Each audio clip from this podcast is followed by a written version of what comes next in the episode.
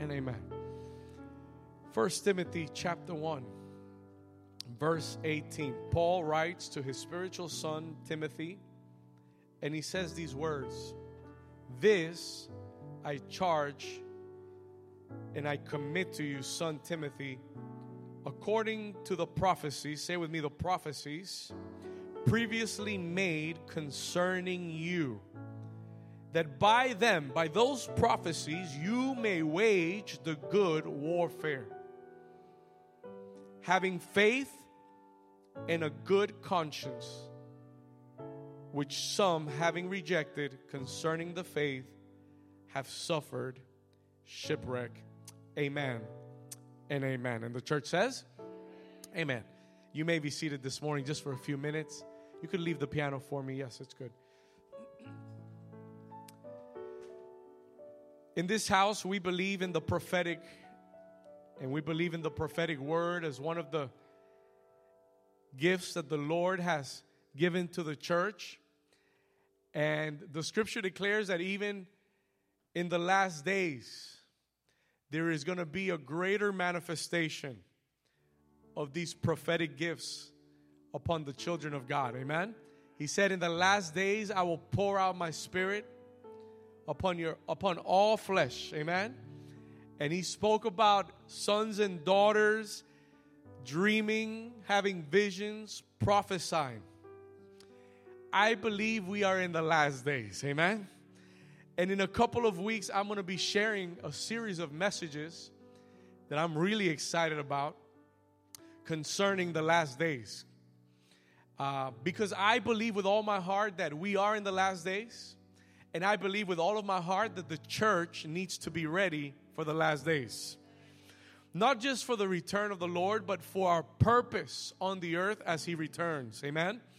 And when I say that the, the return of the Lord is coming soon, uh, and when I say we're in the last days, some people think, is it going to happen in a week? Is it going to happen in a month? Is it going to happen in a year? Is it going to happen in 10 years? It could happen in a day. It could happen in a week. It could happen in a month. But we are there. We, I believe this generation is going to see the return of the Lord. I believe it with all my heart based on all the signs that we're seeing. And, and we're going to talk about that in a couple of weeks. I believe it's an important message for the church. But one of the things that God makes clear is that in the last days, there is going to be an outpouring of the Spirit of God. And part of this outpouring of the Spirit of God involves the prophetic. It involves this gift of prophecy that God is going to pour out upon the church. I believe that today the prophetic is a gift of God. Say with me, a gift of God for the church. Why do we need, why, why is it a gift of God, Pastor? Because the prophetic uh, allows us to see what is covered and what is veiled. Listen to this. We've been talking about the spirit of wisdom and revelation for two weeks. And we've been talking about that there's a lot of spiritual truths that are veiled to our natural eyes. And what the prophetic does, what the prophetic ministry does, and what the prophetic word does is removes the veil so that we are able to see with clarity what the Lord sees. Is somebody here with me? And I believe it's it's one of the most useful gifts in the body of Christ. In this house, we believe in the prophetic word. We believe that it is a gift of the Holy Spirit to edify the church it, it builds the church. And we do it, we do it fearfully. We do it carefully. Because even though I have seen the value and, and, and, and the beauty of the prophetic, we have also seen the abuse of the prophetic. We have seen people speak in the name of God who God never told them to speak. Amen? Are you here with me? And that's why a lot of people have problems with the prophetic because they have seen the abuse of it. And then people tend to reject it because they have seen it abused in one way or another. But we understand that whenever there's an involvement of, of men, there could be mistakes that are made. Amen? But this is why we treat it with so much care and so much respect and so much fear of the Lord because we understand how important it is. And in the text that we were reading today in 1 Timothy chapter 1 verse 18, Paul writes to his son in the faith Timothy. Timothy is a pastor and Paul is an apostle of the Lord and he writes to Timothy and he says, "I give you a charge.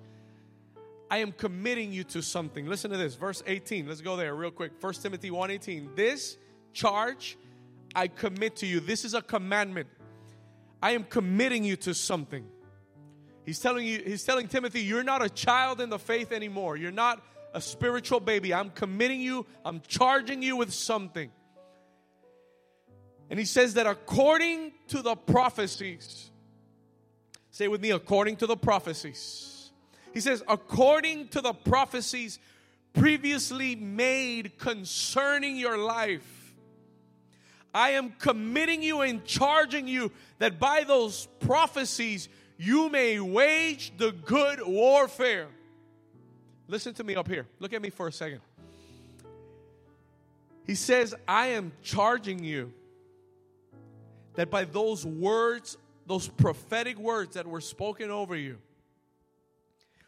that you will fight the good warfare. There is a fight that comes to the life of every son and daughter of God who is walking in the purpose of God. And the prophetic is a tool that God gives His church so that we can continue the fight until we have the victory. I'm going to say that again. The prophetic is a tool and a weapon that God gives His church for us to fight with until we reach victory. Somebody give the Lord a hand clap for that.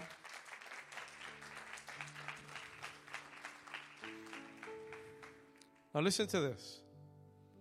Why, Pastor? Because when God has given you a prophetic word, listen to this carefully. I'm not, I'm just sharing this and we're going to move on, but if this is going to help you, you need to hold on to this. I'm trying to explain to you why God is going to give you a prophetic word this morning. And it is because He's giving you a weapon to fight with for what's coming ahead. He's giving you something to hold on to for what is coming ahead of you so that you can wage through that war, the good warfare, and reach the victory that He's promised you. Because there are going to be days where it seems like you're not going to see what God promised you. And there are going to be moments when the devil is going to try to convince you that it's not going to come to pass. And there are going to be moments when you're going to want to give up everything that God has entrusted you with. And if you listen to the devil's sermon that day, you will end up giving up you will end up like Esau, surrendering the inheritance that God gave you for a, for a bowl of lentils. Because you did not hold on to what God promised you. You'll end up trading it for something that is worth nothing. So God wants you to take this word that you'll receive today and He wants you to commit to it. He wants you to pray. See, one of the biggest mistakes people make when they receive a prophetic word is they just they just say amen and and, and they kind of leave it there. This is what I want you to do. Listen, if God gives you a prophetic word today, write it down. once that word is done, go and write it down. Put a date next to it. Write down what the Lord spoke to you and said to you. Because through that word, He says that you may wage the good warfare. And having faith in a good conscience, it says, which some rejected concerning the faith and have suffered shipwreck. If you reject it, and you don't apply your faith to it and you don't pray over the prophetic word, because guess what? When that prophetic word is released over your life, there are also, look, There are angels paying attention, but there are demons paying attention. And if you don't learn to wage good warfare, if you don't learn to keep the faith, to write it, to, to keep it in prayer and intercession, to walk towards that word, you're going to lose it.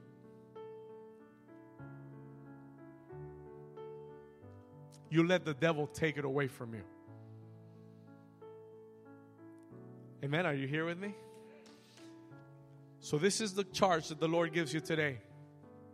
Write the word, write the prophetic word, commit to it, fight with it, hold on to it, have faith in it, pray over it, intercede over it, so that you may not have a shipwreck, but that you may get to your destiny. The prophetic word, listen to this, and I'm going to close with this. The prophetic word is not necessarily, a lot of people think that the prophetic word is just telling me what's going to happen in my life. Listen to me. That's not what the prophetic word is. Very simply put, I'm going to tell you what the prophetic word is. Write this down for your benefit. The prophetic word is the removing of the veil to be able to see what God is seeing. Now, God's sight is, is, is huge. He could see into your future, He could see into your past, He could see into your present. He sees it all. But what the prophetic word does is it removes the veil from the natural so that you're able to see through the eyes of God. There are prophetic words that are going to bring revelation. There are prophetic words that are going to show you what God wants to do. I pray today, I'm praying for something very specific. And to my to the team that is ministering with me today, I am praying very specifically that God will give you words concerning your calling and your destiny. I am praying very specifically that God will give you very specific words concerning your call and concerning your destiny. Palabras muy específicas en esta mañana concerniente al llamado y al destino. Para los que tienen hambre, for those that are hungry. If you're sitting there like you don't, this has nothing to do with you, don't expect anything from the Lord. Amen. I'm going to finish 1 Timothy chapter 4 verse 14. 1 Timothy chapter 4. Primera de Timoteo 4:14. 1 Timothy chapter 4 14.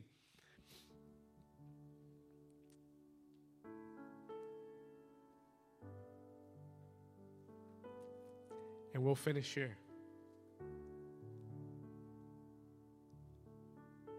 How many of you can feel the presence of God?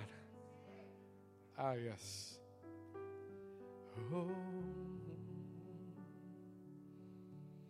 First Timothy chapter 4 verse 14 Do not neglect Oh wow Do not neglect the gift that is in you which was given to you by what? By what? Come on, say it loud. By what? Do not neglect the gift that was given to you by prophecy. Listen to what I'm about to tell you. Some of you this morning are going to receive gifts from the Lord through prophecy. And he says, Do not neglect them. They were given to you by prophecy with the laying of the hands of the eldership. Yo voy a pedir al profeta Mario, su esposa, que vengan aquí al frente, Pastora Esther también.